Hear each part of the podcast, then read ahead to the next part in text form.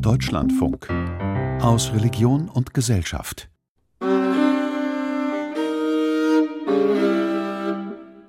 Stimmen, Stimmen, höre mein Herz, wie sonst nur Heilige hörten, dass sie der riesige Ruf aufhob vom Boden, sie aber knieten, Unmögliche, weiter und achteten's nicht.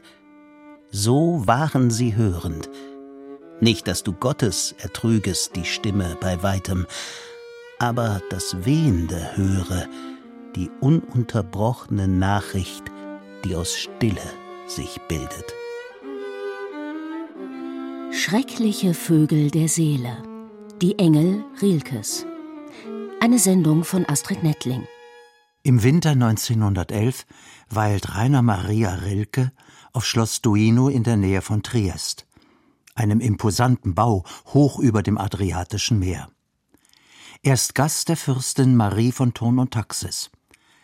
Von seinem Aufenthalt verspricht sich der Dichter Ruhe und Inspiration für ein größeres Werk, das ihn seit einiger Zeit beschäftigt. Die erhoffte Inspiration bleibt aber aus. Doch dann, am 21. Januar 1912, geschieht es. Es ist ein stürmischer, aber sonniger Wintertag. Rilke hatte sich entschlossen, den schmalen Weg zum Fuß des Schlosses hinunterzusteigen. Marie von Thurn und Taxis schreibt in ihren Erinnerungen, dass Rilke ihr später erzählt habe, auf dem Weg vom Schloss hinab sei es zu einer mysteriösen Begebenheit gekommen. Plötzlich blieb er stehen, denn es war ihm, als ob im Brausen des Sturmes eine Stimme ihm zugerufen hätte Wer, wenn ich schrie, hörte mich denn aus der Engelordnungen? Was ist das? flüsterte er. Was ist es, was kommt? Er nahm sein Notizbuch und schrieb diese Worte nieder. Noch am Abend, sei die erste seiner Duineser Elegien vollendet gewesen. Dieses Klagegedicht beginnt mit den Zeilen Wer, wenn ich schrie, hörte mich denn aus der Engelordnungen? Und gesetzt selbst, es nähme einer mich plötzlich ans Herz, ich verginge von seinem stärkeren Dasein, denn das Schöne ist nichts als des schrecklichen Anfang, den wir noch gerade ertragen, und wir bewundern es so, weil es gelassen verschmäht, uns zu zerstören. Ein jeder Engel ist schrecklich. Zügig entsteht bis Anfang Februar die zweite Elegie. Es folgen Skizzen für weitere Elegien. Der dichterische Schwung jedoch erlahmt. Schließlich gerät der Schaffensprozess ganz ins Stocken. Bis zum Frühjahr bleibt Rilke auf Schloss Duino. Im Spätherbst bricht er zu einer längeren Reise nach Spanien auf, in der Hoffnung, erneut inspiriert und ergriffen zu werden. Jeder Engel ist schrecklich. Und dennoch, weh mir, ansing ich euch, fast tödliche Vögel der Seele, wissend um euch. Wer aber sind die Engel Rilkes, diese schrecklichen, fast tödlichen Vögel der Seele. Schwerlich sind es noch jene Wesen, von denen in der Bibel die Rede ist und von denen der Kirchenvater Augustinus sagt, dass Gott sie zugleich mit der Welt erschaffen habe. Christliche Mystiker im Frühmittelalter sprechen von einer himmlischen Hierarchie, von neun Engelschören. Die Mystikerin Hildegard von Bingen beschreibt sie später, im 12. Jahrhundert, in einer ihrer Visionen. In dem einen Chor erschienen die Geister, voller Augen und Flügel, hatten in jedem Auge einen Spiegel, in dem ein Menschenantlitz aufleuchtet. Im anderen Chor brannten sie wie Feuer. Und all diese Chöre verherrlichten Gott auf erhabene Weise. Diese Engelschöre nimmt Rilke in seiner zweiten Elegie noch einmal in den Blick, als Reminiszenz an längst Vergangenes und einstmals gläubig Geschautes.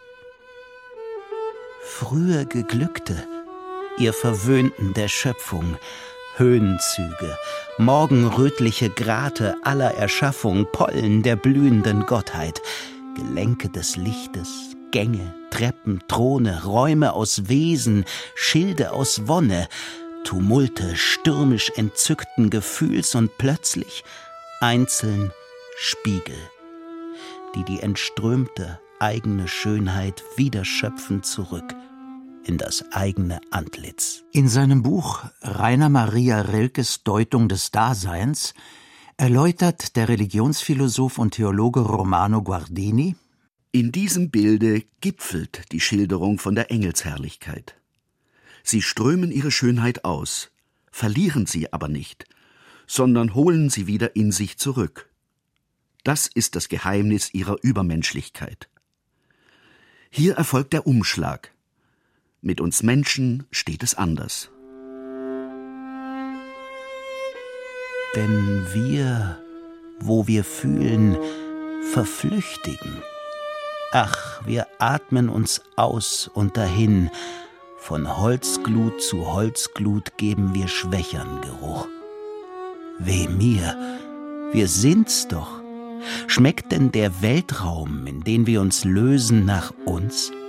Fangen die Engel wirklich nur ihriges auf, ihnen entströmtes, oder ist manchmal, wie aus Versehen, ein wenig unseres Wesens dabei? Sie merken es nicht in dem Wirbel ihrer Rückkehr zu sich. Wie sollten sie's merken? Romano Guardini Die Verse zeigen, wie weit Rilkes Engel sich von der biblischen Wirklichkeit entfernt haben. Ungeheure Wesen, die in ihren Höhen existieren. Die Schrecklichkeit der Engel ist nicht die des Entsetzlichen. Sie drückt die Ferne und Unzugänglichkeit der Engel aus. Sie sind groß gesehen, aber nicht mehr die Boten des lebendigen Gottes. Auf seiner Spanienreise geht es zuerst nach Toledo, dann über Cordoba und Sevilla weiter nach Ronda. Doch die Stimmen bleiben aus. Jenes inspiriert und ergriffen werden will sich auch in Spanien nicht einstellen. Überhaupt verstärkt sich dort die seit längerem schon bestehende Distanz Rilkes gegenüber Christentum und Glauben. In einem Brief an Marie von Thurn und Taxis schreibt er aus Ronda Übrigens müssen Sie wissen, Fürstin, ich bin seit Cordoba von einer beinahe rabiaten Antichristlichkeit. Hier meint man in einem christlichen Lande zu sein. Nun auch hier ist's längst überstanden. Leere Kirchen, Kapellen, die verhungern. Wirklich, man soll sich länger nicht an diesen abgegessenen Tisch setzen. Aber nicht erst seit Spanien steckt der 37-jährige Dichter in einer Krise. In einer Schaffens- und Lebenskrise, in der er Antwort sucht, vor allem auch dichterische Antwort, auf die existenziellen Fragen des Menschen unter den Herausforderungen der Moderne. einer säkularen Moderne, in der auch die Tröstungen und Beschönigungen des Todes, die das Christentum seinen Gläubigen geboten habe, so leer und schal seien, wie der Tisch des Herrn abgegessen ist. Gegenüber einer Freundin klagt der Dichter Welch ein Wahnsinn, uns nach einem Jenseits abzulenken. Wie ist es möglich zu leben, wenn wir immerfort dem Tod gegenüber unfähig sind?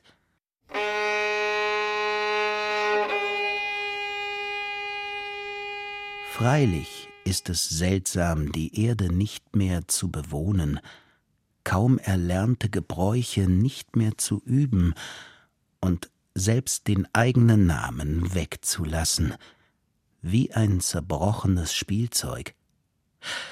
Aber Lebendige machen alle den Fehler, dass sie zu stark unterscheiden.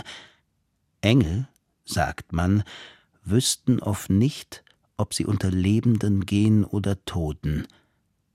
Die ewige Strömung reißt durch beide Bereiche, alle Alter, immer mit sich und übertönt sie in beiden. Seinem Freund und Übersetzer, dem polnischen Dichter Witold Hulewicz, erklärt Rilke, Die wahre Lebensgestalt reicht durch beide Gebiete. Es gibt weder ein Diesseits noch Jenseits, sondern die große Einheit, in der die uns übertreffenden Wesen, die Engel, zu Hause sind. Dazu der Philosoph Hans-Georg Gadamer. Rilke nennt die Engel die Garanten des Unsichtbaren. Aber in Wahrheit bedarf es keines Garanten. Der Engel ist nur das Gewahrwerden unseres eigenen Zurückbleibens hinter uns selbst. Denn wir sind selbst uns übersteigende metaphysische Wesen. Weißt du's noch nicht? Wirf aus den Armen die Leere zu den Räumen hinzu, die wir atmen. Vielleicht, dass die Vögel die erweiterte Luft fühlen mit innigem Flug. Es muteten manche Sterne dir zu, dass du sie spürtest. Das alles war Auftrag, aber bewältigtest du's? Es klingt wie eine Frage, die der Dichter zugleich an sich selbst und an sein Schaffen richtet. Denn nach seinem Spanienaufenthalt folgen weitere Jahre ruhelosen Umherreisens. Es sind die Jahre des Ersten Weltkriegs. Rilke wird, wenn auch nur für kurze Zeit, zum Militärdienst einberufen. Es sind Jahre, in denen er mit seinem Elegienwerk ringt und nach geeigneten Schreiborten sucht, um seinen Schaffensprozess wieder in Gang zu bringen. In seinen Briefen jedoch häufen sich die Klagen. Die Unlust des Nichtgeleisteten greift nun auch wie Rost meinen Körper an. Sogar der Schlaf versagt seine Linderung. Stimmen, Stimmen, erinnern Sie diese Stelle in den noch immer unterbrochenen Elegien?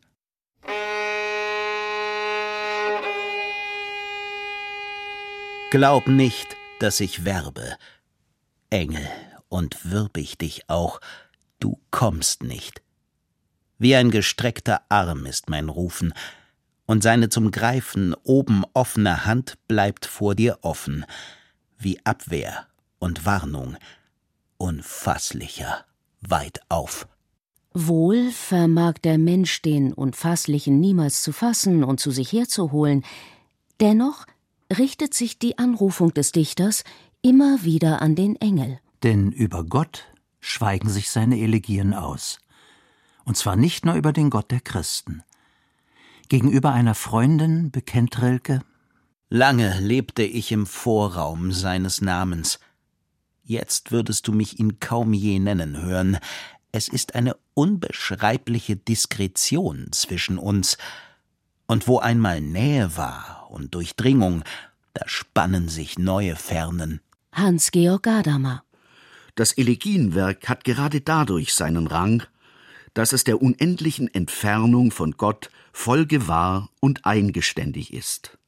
Diesem Eingeständnis der Gottferne entspricht im fortschreitenden Gang der Elegien die Hinwendung Rilkes zur Welt, entspricht das Bekenntnis des Dichters zum Hiersein. Hier ist des Säglichen Zeit, hier seine Heimat. Preise dem Engel die Welt, nicht die unsägliche, ihm kannst du nicht groß tun mit herrlich Erfühltem. Im Weltall, wo er fühlender fühlt, bist du ein Neuling. Drum zeig ihm das Einfache, das von Geschlecht zu Geschlechtern gestaltet, als ein unseriges lebt, neben der Hand und im Blick. Sag ihm die Dinge. Das sei es, so Rilke, was wir vermögen. Unser Fühlen und Sprechen lange nicht an das Unsägliche heran. Sagbar für uns und damit bedeutbar aber seien die Dinge.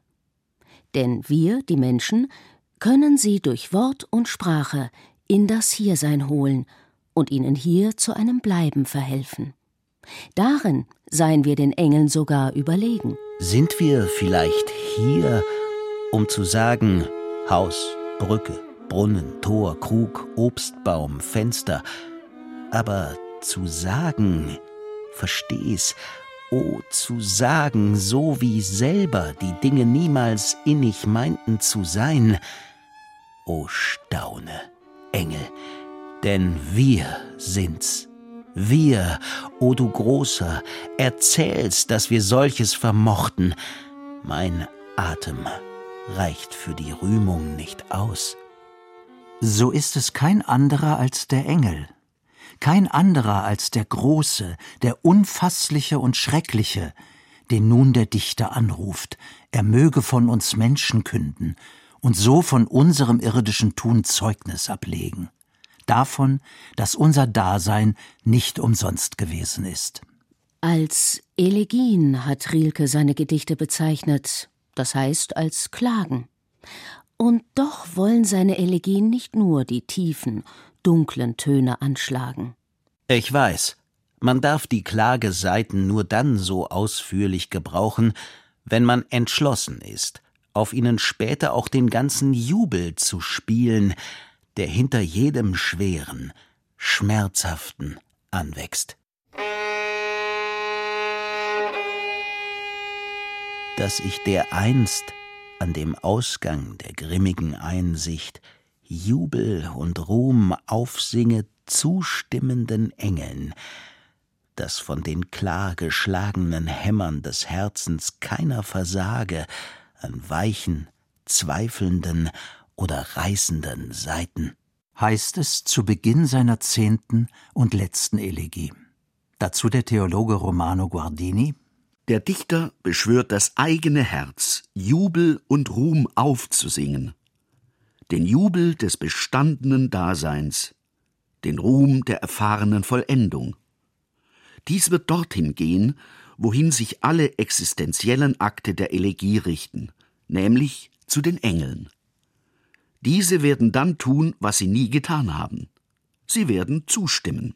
Die Engel werden zustimmen, weil sich der Dichter am Ende seiner Schaffens- und Lebenskrise den Aufgaben des Daseins gewachsen fühlt und zur Anerkennung dessen gelangt ist, was Dasein für den Menschen heißt. Für seinen Freund, den Dichter Witold Tulewitsch, fasst Rilke zusammen In den Elegien wird das Leben wieder möglich. Ja, es erfährt hier die endgültige Bejahung, nicht im christlichen Sinne, sondern in einem rein irdischen, tiefirdischen, selig irdischen Bewusstsein gilt es, das hier Geschaute und Berührte in den weitesten Umkreis einzuführen, in ein Ganzes, in das Ganze. Aber weil Hiersein viel ist und weil uns scheinbar alles das Hiesige braucht, dieses Schwindende, das seltsam uns angeht, uns, die Schwindendsten, einmal jedes, nur einmal, einmal und nicht mehr, und wir auch einmal, nie wieder, aber dieses einmal gewesen zu sein, wenn auch nur einmal irdisch gewesen zu sein, scheint nicht widerrufbar. Romano Guardini. Im letzten Satz fällt das Wort, welches das ganze Pathos dieser Verkündigung zusammenfasst. Das Dasein ist irdisch. Das Irdische ist der Inbegriff des Hiesigen. Für den Menschen aber der Inhalt seines Auftrags, seines Hierseins. Im Januar 1912 hatte Rilke seine Elegien auf Schloss Duino begonnen. Im Andenken daran hat er sie Duineser Elegien genannt. Zehn lange Jahre hat es gebraucht, die zehn Elegien zu vollenden. Nicht auf Schloss Duino, sondern in seiner letzten dichterischen Zufluchtsstätte im Château de Museau im Schweizer Rhonetal am 11. Februar 1922 also vor 100 Jahren. Noch am selben Abend teilt er Marie von Thurn und Taxis mit: Endlich, Fürstin, endlich der gesegnete, wie gesegnete Tag. Es war ein namenloser Sturm, ein Orkan im Geist, wie damals auf Duino. An Essen war nie zu denken. Gott weiß, wer mich genährt hat. Schreckliche Vögel der Seele die Engel Rilkes von Astrid Nettling. Es sprachen Janina Sachau, Wolf Anjol, Florian Seigerschmidt, Thomas Lang und Wieslava Wesulowska. Ton und Technik Christoph Maria Münch. Regie Rainer Delventhal. Redaktion Andreas Mein. Deutschlandfunk 2022